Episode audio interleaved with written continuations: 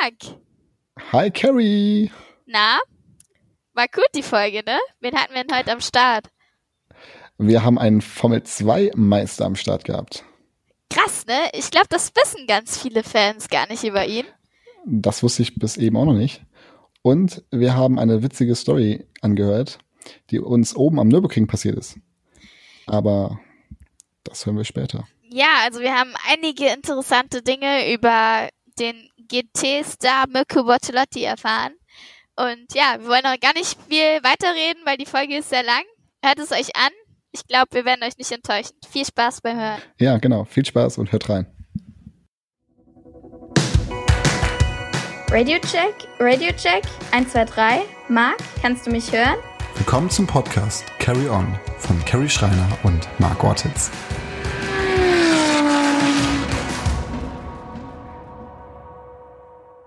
Wir sind wieder da. Folge 4.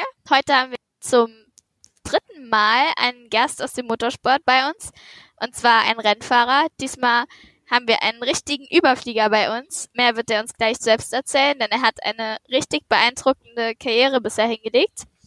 Aber der Marc hat euch noch was zu erzählen, denn wir haben wieder einiges an Erfolgen kassiert die letzten Tage.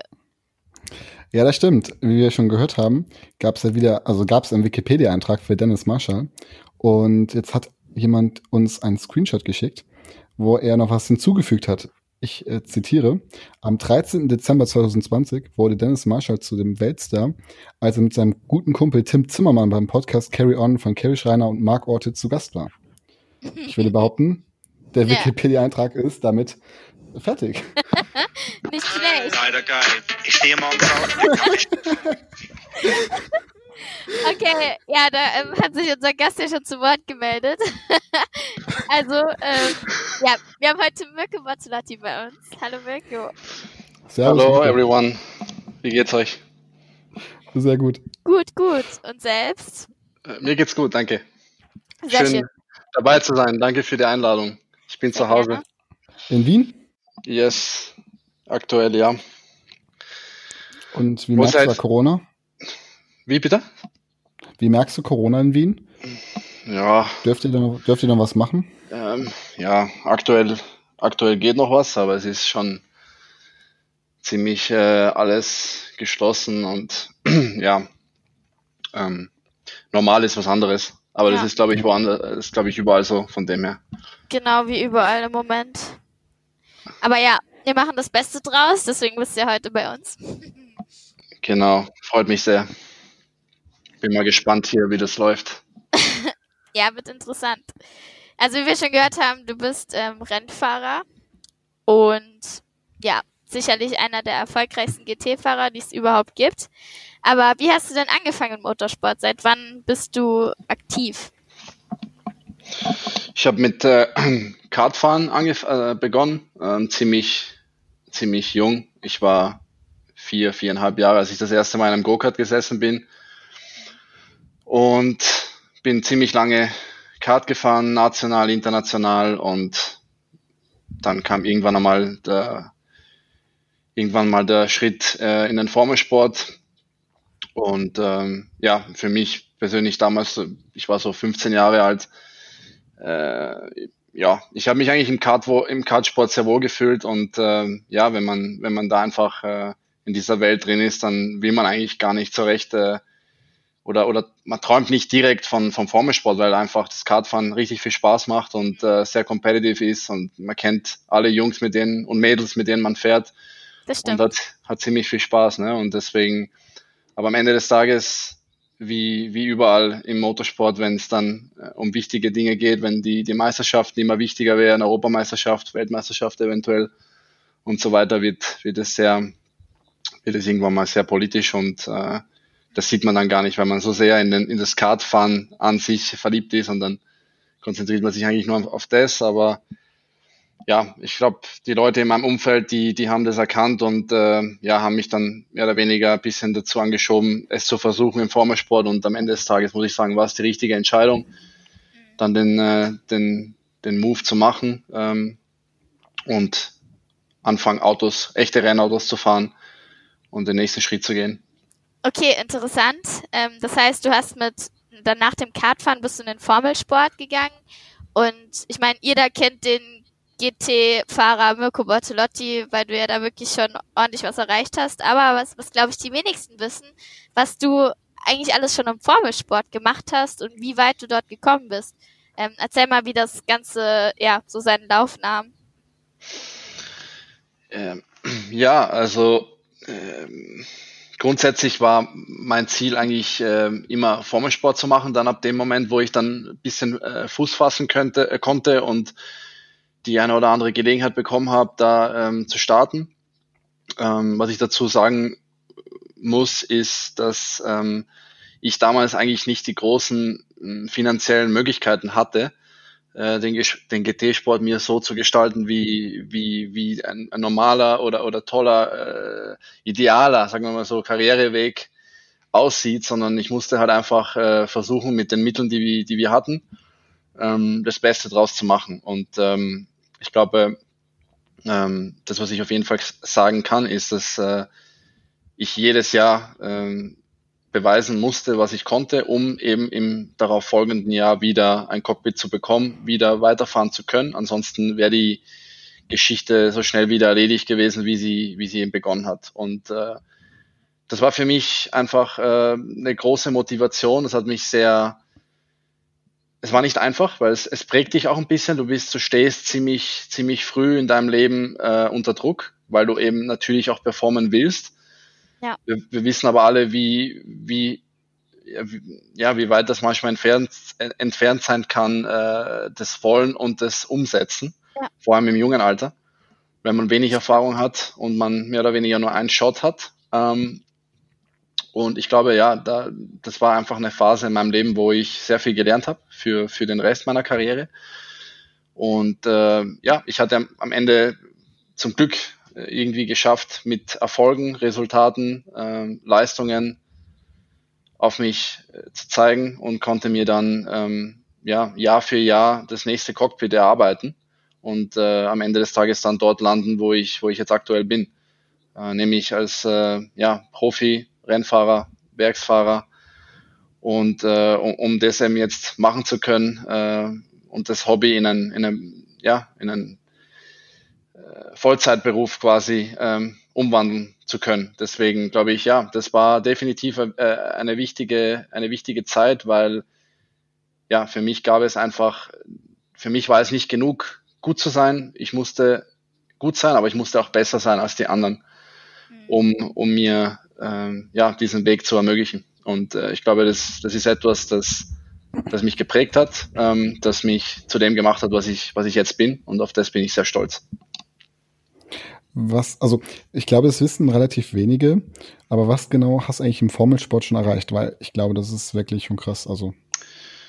Ja, im Formelsport, ich habe mal ähm, klein angefangen. Mit 16 Jahren kam ich, äh, habe ich eine Sichtung gewonnen für die, für die italienische Föderation, ähm, wo aus 15 Fahrern, 15 oder 16 Fahrern, zwei Fahrern äh, ausgewählt wurden für eine volle Saison in der Formula Azzurra damals. Das ist die aktuelle Formel 4. Mhm.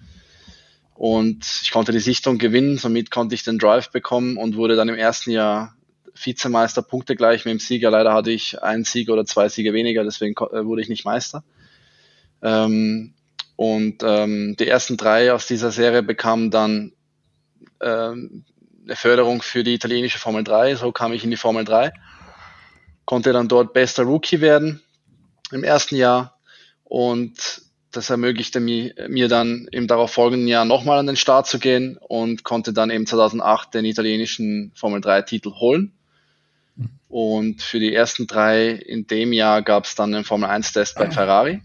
Ähm, also perfektes Timing. Ähm, aber natürlich, ja, Formel 1 Test zu bekommen ist eine Sache, aber dann gut zu performen ist eine andere.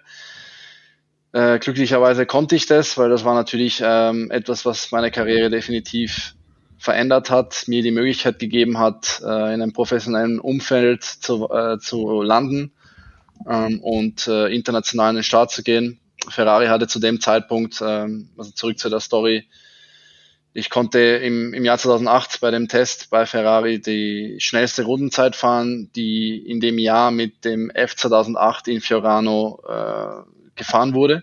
Ähm, das war quasi inoffizieller Rundenrekord für den F 2008 und es war eine große Story. Weltweit, ich war überall auf den äh, Motorsportzeitschriften zu sehen und so weiter. Also es war für mich wie ähm, ja einfach von 0 auf 100 zuerst kannte ich kaum wer und dann auf einmal äh, redet die ganze Welt über dich. Äh, 18-Jähriger macht äh, Rundenrekord für Ferrari in Fiorano. Krass. War eine, groß, war eine große Story und ähm, ja, zu dem Zeitpunkt, glaube ich, hat sich das niemand erwartet. Ich selbst nicht, Ferrari auch nicht, weil die damals ja, wie wir, wie wir alle wissen, äh, ja, eine Philosophie hatten, wo man einfach äh, hingeht, auf den Markt geht, sich den besten Fahrer holt, den, den bezahlt und ins Team holt und versucht Weltmeisterschaften zu gewinnen. Und man und ja einfach nicht auf die auf die Jugendarbeit war damals das das war damals nicht äh, nicht relevant für Ferrari. Da haben die nicht dran geglaubt oder hatten einfach keine Struktur dafür. Und ähm, ja deswegen kam alles von 0 auf 100 sowohl für mich als auch für für für das Werk selbst. Und äh, am Ende konnten sie mir eigentlich nichts anbieten weil sie keine Struktur hatten. Aber es hat keine zwei Tage gedauert bis das Telefon klingelte und äh, Red Bull dran war. Äh, Dr. Helmut Marko wollte mich ins, wow. ins, ins Red Bull Junior Team und somit konnte ich dann den nächsten Karriereschritt quasi gehen. Ähm, und äh, es war ein sehr positiver in der Formel 2 damals. Äh, erste Jahr international konnte gleich mal äh, Siege holen. War natürlich unerfahren, habe den einen oder anderen Fehler gemacht, viele ein paar Punkte weggeschmissen. Am Ende des Tages wurde ich Vierter in der Meisterschaft. Ähm, und ähm, ja, war eine sehr, sehr positive Zeit. So kommt, konnte ich dann wieder Formel 1 testen, weil mich Red Bull dann zu dem Young Driver Test geschickt hat für Toro Rosso. Mhm. Ähm, und äh, ja, damals gab's eben Testverbote, deswegen konnten die Formel 1 Teams eigentlich nur mit den Junioren testen.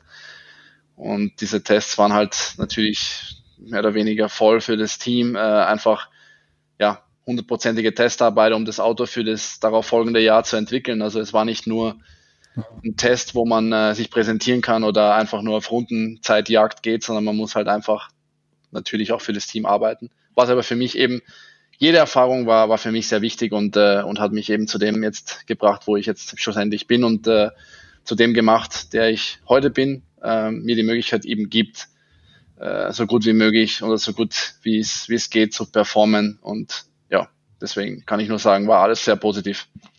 Wahnsinn, ja. Und ich meine, du hast auch die Formel 2 Meisterschaft gewonnen, ne? Ja, genau. 2011 wurde ich dann Krass. Formel 2 Meister und konnte Kann dann nochmal ja. testen gehen mit Williams, weil der äh, Meister aus der Formel 2 dann den Williams-Test bekommen hat. Den Test habe ich dann in Abu Dhabi gemacht, äh, zusammen mit Walter Bottas, der damals zu dem Zeitpunkt äh, ähm, Ent äh, Entwicklungsfahrer, halt äh, Reservefahrer war für Williams, von dem her auch eine sehr tolle Erfahrung gewesen. Not bad. Schon krass. Warum bist du dann von Formelsport in den GT-Sport gewechselt? Also was war da der Grund?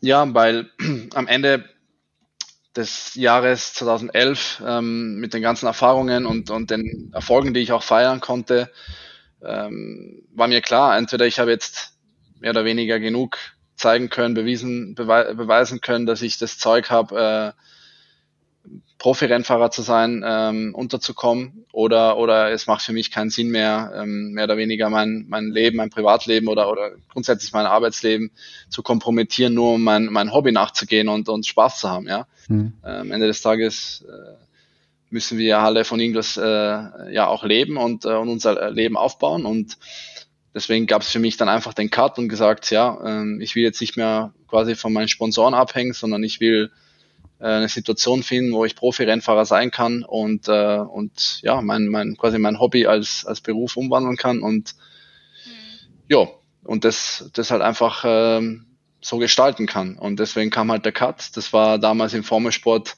sehr, sehr schwierig. Der, der Weg in die Formel 1, der äh, hat schlussendlich nicht geklappt. Ähm, wie wir, schätze ich mal, alle wissen, ist es äh, bisschen kompliziert. Da sind sehr viele Faktoren immer notwendig, um, um so einen ja. Schritt auch irgendwie am Ende des Tages machen zu können. Die haben dann mhm. für mich in, des, in der Phase nicht, äh, nicht zu 100 Prozent ähm, ja, gepasst und das muss man halt einfach auch akzeptieren, was ich auch getan habe. Und ähm, ja, für mich war es dann einfach so, dass ich mich äh, dass ich dann äh, ein Jahr, mehr oder weniger 2012, war ein sehr schwieriges Jahr, weil da habe ich sehr wenige Einsätze gehabt. Ich wusste nicht so richtig, wohin soll die Reise gehen, wo, wohin, was kann ich als nächstes tun. Es war eigentlich ein Jahr, wo ich äh, sehr viel Zeit für mich genommen habe zum Nachdenken. Was kann, es, kann ich als nächstes tun? Beziehungsweise was kann ich tun, um äh, ja, mir eine Karriere, eine zweite Karriere quasi aufbauen zu können. Und am Ende des Tages äh, kam ich zu einem Einsatz im GT Masters mit äh, Schubert in, am Sachsenring 2012 äh, mit dem Z4 GT3. Das war mein allererster Einsatz in, mit einem mit einem GT-Fahrzeug. Äh, war ein sehr, sehr positives Im Outing. Z4, ne? Genau, BMW Z4. War ein sehr positives Out Out Outing. Ich konnte direkt äh, bei dem Rennen äh, Dritter werden, aufs Podest fahren. Ähm, wow. Leider Gottes fiel dann mein damaliger Teamkollege für den Rest der Saison aus. Deswegen war der Drive dann für mich auch weg. Ähm, und äh, am Ende des Jahres habe ich aber dann einen sehr, sehr wichtigen Anruf bekommen von äh, Oregon, die, die mich natürlich kannten. Das ist ein italienisches Team und äh, ja, die wussten, wer ich bin, was ich, was ich mache. Die hatten meine Karriere auch verfolgt und die, die haben an mich geglaubt, mir die Möglichkeit gegeben, zu testen äh, für die Eurocup Megan Trophy im Rahmen der Renault World Series. Und ja, der Test war sehr positiv. Ich habe dann den, den, den Drive für das darauf folgende Jahr bekommen und konnte dann mit Oregon die Meisterschaft holen im Jahr 2013 ähm, in der Eurocup Megan Trophy. Und das hat mir dann wiederum die Türen geöffnet zu Lamborghini. Jo, nicht schlecht. so, und dann nach einem Jahr mit Audi bist du dann wieder zu Lamborghini zurückgewechselt. Und, äh, ja, das haben sich natürlich viele gefragt. Das war die meistgestellteste Frage in meiner kleinen Fragerunde. Erzähl mal, was hatte das auf sich?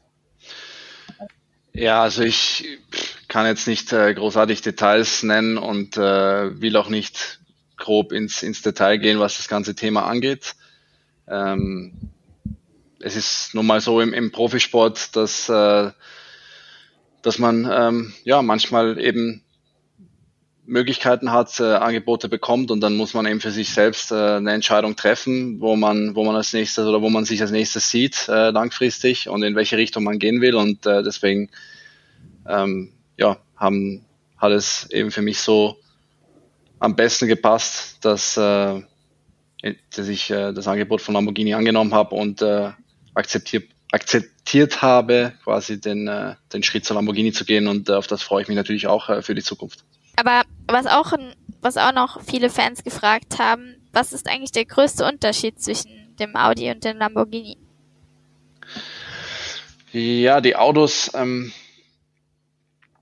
sehen eigentlich, also sie sind, sie sehen eigentlich ähnlicher aus, als was sie am Ende des Tages sind. Ähm, was dir natürlich direkt auffällt oder was auf jeden Fall sehr ähnlich ist, ist, wenn du das Cockpit, also wenn du ins Auto einsteigst, die ganzen, also das Lenkrad und die ganze Mittelkonsole, das, der Sitz, die, die Sitzposition ist sehr ähnlich. Deswegen fühlst du dich direkt, äh, direkt gleich wohl, wenn du vom, vom Lamborghini in den Audi steigst oder umgekehrt. Und äh, aber von bei der Drivability, also die Fahrbarkeit des Autos, äh, sind die Autos äh, bisschen unterschiedlich äh, haben beide natürlich ihre Pros und Contras und deswegen würde ich sagen, dass die Performance sehr, sehr ähnlich ist von beiden Autos am Ende des Tages. Mhm. Ähm, und ähm, ja, äh, ich glaube, dass vor zwei Jahren, als die Evo-Versionen kam, kamen von, von, von jeweils vom Audi und vom Lambo, dass die Autos da ein bisschen auseinandergegangen sind, jeder seinen eigenen Weg ein bisschen gegangen ist mit der Aerodynamik und äh, mit, mit, der, mit der Elektronik und so weiter, also ABS, TC und so weiter. Deswegen glaube ich, ähm, muss, man, muss man die Autos ein bisschen anders fahren, aber am Ende des Tages äh, hast du eine sehr, sehr ähnliche Performance. Ich glaube, man kann, was weiß ich, jetzt auf sechs unterschiedliche Strecken gehen und der, der Audi wird vielleicht dreimal schneller sein und der Lambo wird dann auf den anderen drei Strecken dreimal schneller sein. Ja. Deswegen glaube ich, dass sie sich sehr, sehr gut, äh, sehr, sehr gut äh, ja, ausgleichen und äh, beide sehr, sehr gute GT3-Fahrzeuge sind. Ja, cool. ja, die Fans haben noch mehr Fragen gestellt gehabt. Und ähm, eine Frage lautet zum Beispiel, wieso streamst du nicht live auf Twitch? Weil du fährst auch viel Simulator, ne? Mhm. Wieso hast du nicht den Schritt gemacht, dass, um das einfach bei Twitch den Leuten ein bisschen live zu zeigen? Ich bin ziemlich ein Neuling, was das ganze Sim-Racing-Thema angeht und deswegen bin ich da nicht auf, äh, ja, anscheinend nicht auf den, äh, nicht so cool äh, unterwegs wie, wie, wie manch anderer. Erklärt mir mal noch mal, was, was Twitch genau ist. Ich meine, ich weiß, was es ist, aber was ist das Sinn dahinter? Äh, äh, Leute, dass man quasi den, dass, dass Leute dir quasi beim, beim, beim Videogamen zuschauen können oder was, äh, was, Ja, richtig. Ja, was ist hier du der du- dran? Wenn du Simulator fährst, dann ähm, kannst du dabei kommentieren und die sehen, was du so machst. Also quasi wie ein Livestream im Simulator, nur halt mit Kommentar von dir. Ich glaube, das ist ziemlich gefährlich für mich, ähm, wenn man mich dann live beim Kommentieren erlebt. Ich glaube, da kannst du, da könnt ihr mal so manchen Ingenieur, Renningenieur von mir äh, fragen, die, die entertainen sich da immer. Aber das bleibt dann in meinem Team. Wenn ich das irgendwie global streame, ich glaube, das kommt irgendwie, könnte gefährlich werden. Ja, okay, dann macht es dann lieber nicht. Äh, könnte Ja. lustig werden, aber ja. ja ich, wer weiß, vielleicht mache ich das mal in, in Zukunft. Ich überlege es mir. Ich meine, ich nehme ich nehm den Input sehr gerne an.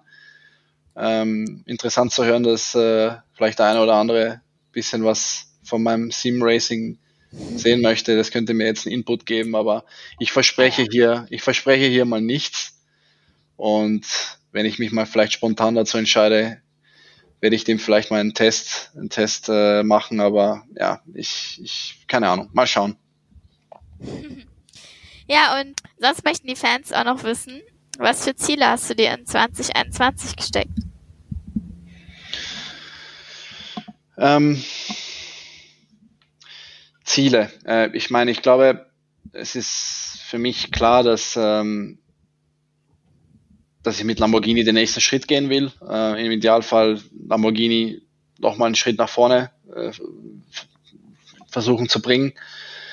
Und das ist, äh, das ist, glaube ich, mein, mein Hauptziel, ähm, einfach ähm, sich ja gut vorzubereiten ähm, und ähm, jedes einzelne Rennen so gut wie möglich zu exekutieren ähm, und das Maximale rauszuholen. Das hört sich jetzt immer so blöd an, aber das ist, das ist, das ist mein Ziel. Ich meine, maximal bedeutet, wenn, wenn an einem Tag ein fünfter Platz ein maximales Resultat ist, dann muss man einen fünften Platz holen. Dann ist ein sechster Platz nicht gut genug. Und ähm, ich glaube, so, so muss man die Sache angehen und so werde ich die Sache auch angehen. Und äh, weiteres Ziel für mich ist einfach, äh, ja, einfach äh, glücklich zu sein und das zu genießen, was wir, was wir haben, was wir machen. Ja. Und ja, ich glaube, das ist das Allerwichtigste. Also da gebe ich dir recht, aber bei den motorsportlichen Zielen am Ende willst du eh gewinnen. so wie ich dich einschätze. Auf jeden Fall. Ja. Ich glaube, ich glaube, wir wollen alle gewinnen. Und, und deswegen machen wir das ja auch am Ende des Tages, aber wir wissen, Ja. wie, wie competitive der GT3-Sport ist, ähm, in dem wir uns bewegen, in den Meisterschaften, wo wir Stimmt, fahren. Und ja, da, da, da wollen wir gewinnen, aber da wollen auch 60 andere Autos gewinnen. Ähm, und deswegen muss man immer auf der Hut sein und äh, ja, äh, nicht nur die Fahrer machen den Unterschied, sondern äh, jeder, jeder Member, jeder, wie sagt man Member auf Deutsch, jeder, Jedes jedes Mitglied, Mitglied. genau, jedes Mitglied des Teams macht seinen Unterschied, egal welche Rolle er innerhalb des Teams hat. Ja. Ähm, das, Das stimmt. das ist, das ist leider so und äh, nur, nur, ja, mit so einer Mentalität, glaube ich, kann man langfristig Erfolg haben. Das eine Rennen durch Glück gewinnen, das ist eine Sache, aber konstant vorne dabei zu sein und äh, erfolgreich zu sein, ähm, konstant vorne eben unterwegs zu sein, ist eine andere Sache. Das stimmt. Und wie du eben schon gesagt hast, ähm, es sind ja noch einige, also noch viele andere noch schnell. Und jetzt kommt die nächste Frage auch von einem sehr, sehr schnell. Und die kommt von Dennis Marshall. Warte, unsere, unsere neue Rubrik Dennis fragt. Dennis fragt. Ich kann gar nicht sehen, alles dunkel. ja, genau. Ja, Dennis Marshall fragt, wieso kann er nicht mal ein bisschen langsamer fahren? Dennis würde sich darüber freuen.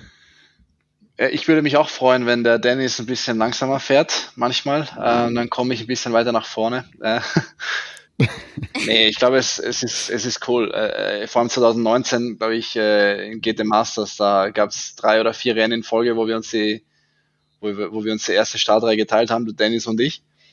Und äh, immer cool, äh, immer cool gegen, gegen Dennis zu fahren, weil es immer fair, hart am Limit, aber fair und macht Spaß. Ja, dann, dann ist es einfach wirklich ein sehr, sehr korrekter Typ. Ja, das stimmt. Aber dann kommen wir eigentlich schon fast zum Abschluss. Ähm, ja, Ja. nicht fast, wir kommen zum Abschluss. Was ähm, geht denn bei dir an Silvester? Hast du schon irgendwelche Pläne? Ähm, ja, dieses Jahr ist ein bisschen kompliziert, ne? Also ich, es kommt ja jeden Tag eine neue, eine neue Regelung raus, was man jetzt hier darf, wie viele Leute offiziell überhaupt vorbeikommen können, äh, in einem Haushalt sein können oder mit wie vielen Leuten man überhaupt was trinken darf und so weiter. Also unglaublich eigentlich. Ähm, aber wir lassen uns mal überraschen. Normalerweise ist für mich eigentlich, also Weihnachten ist ganz klar mit äh, Familie und Silvester wird, wird richtig gefeiert und deswegen sind wir jetzt einmal im Überlegen, was wir was wir, was wir dieses Jahr äh, im Rahmen des Möglichen äh, fabrizieren können. Wie sieht's Ja, die aus? Lösung wohl sein. Dann wird halt die Lösung sein, dass man alleine saufen muss. nee, nee, nee, das definitiv nicht. nee, nee, das- nee, nee, das, das kann ich ausschließen. Ähm, aber was am Ende des Tages dann passieren wird, kann ich euch aktuell nicht sagen. Ich, äh, Und, und du, Carrie? Ich auch noch nicht. Also, ähm, Noch, ke- noch kein Plan? im Moment noch nicht, nee. Tja, ist alles ein bisschen schwierig zurzeit. Das ist echt Ja, so sieht's aus. normal. wie sieht's bei dir aus? Patrick? Ähm, ja, es ist auch alles super schwierig. Ähm, wir haben jetzt noch kurz vor Weihnachten, weil wir die Folge ein bisschen vorher schon aufnehmen. Und ähm, ich verbringe immer Weihnachten mit der Family, also mit der Familie und halt eben dann Silvester mit Freunden. gut, Und gut, dass du das, ähm, gut, dass du es übersetzt hast. Das Family, Familie ist, ja, das war jetzt ganz wichtig. und ähm, ja, ich bin mal, also ich würde gerne was mit Freunden machen, das ist halt einfach nicht erlaubt und deswegen werde ich mich auch daran halten. Ähm, wahrscheinlich werde ich dann einfach mit meinen Eltern äh, mitfahren und ähm, bei denen halt eben, ja, paar nette Stunden verbringen und dann halt eben, ich glaube, ab dem vierten gehe ich dann auch wieder ganz normal nach Koblenz und bin dann da wieder für mich alleine. Sehr gut. Okay. Ja, was ist das erste Rennen für dich im neuen Jahr, Marco? Das kann ich aktuell noch nicht sagen. Ähm, aber ich hoffe in den nächsten Tagen, dass ich, ähm, dass ich da was announcen kann. Ähm, aber wir lassen uns überraschen. Wie sieht's bei dir aus? Ähm, I don't know. Ich weiß es noch nicht.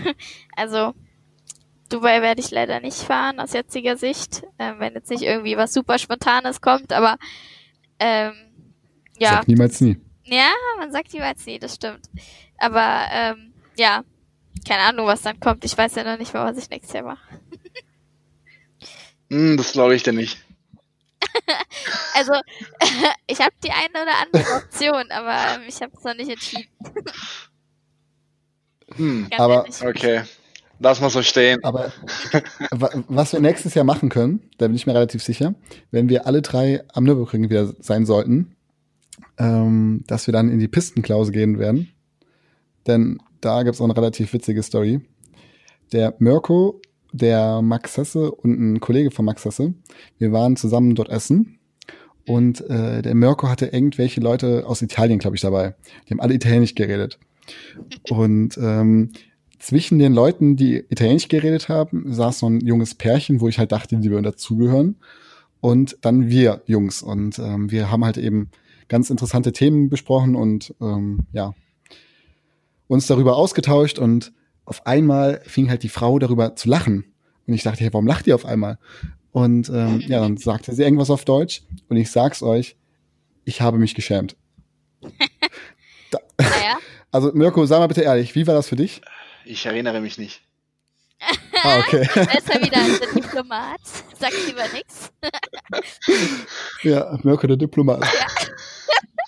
Das, das wird unser, unser Titel. Ja, Mirko Mann. der Diplomat. Der diplomatische Mirko.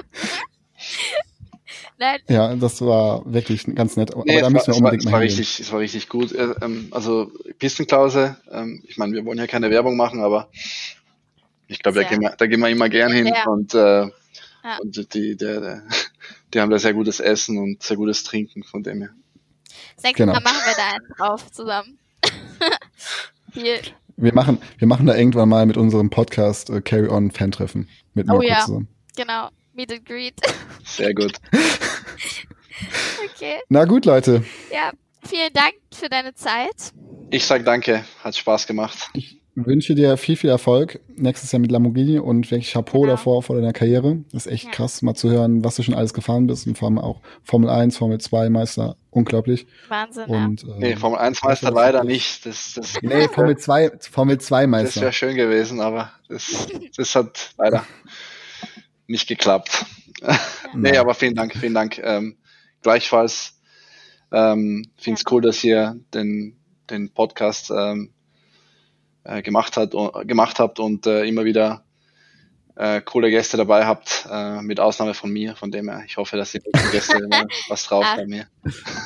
Ja, der, der Podcast soll ja genau Okay. das aussagen, was du getan hast, dass man einfach niemals den Kopf in den Sand stecken Genau, soll, ja. sondern immer weitermachen soll. Passt sehr gut Und dazu. ähm, genau, du warst echt ein sehr gutes Beispiel. Ja. Freut mich.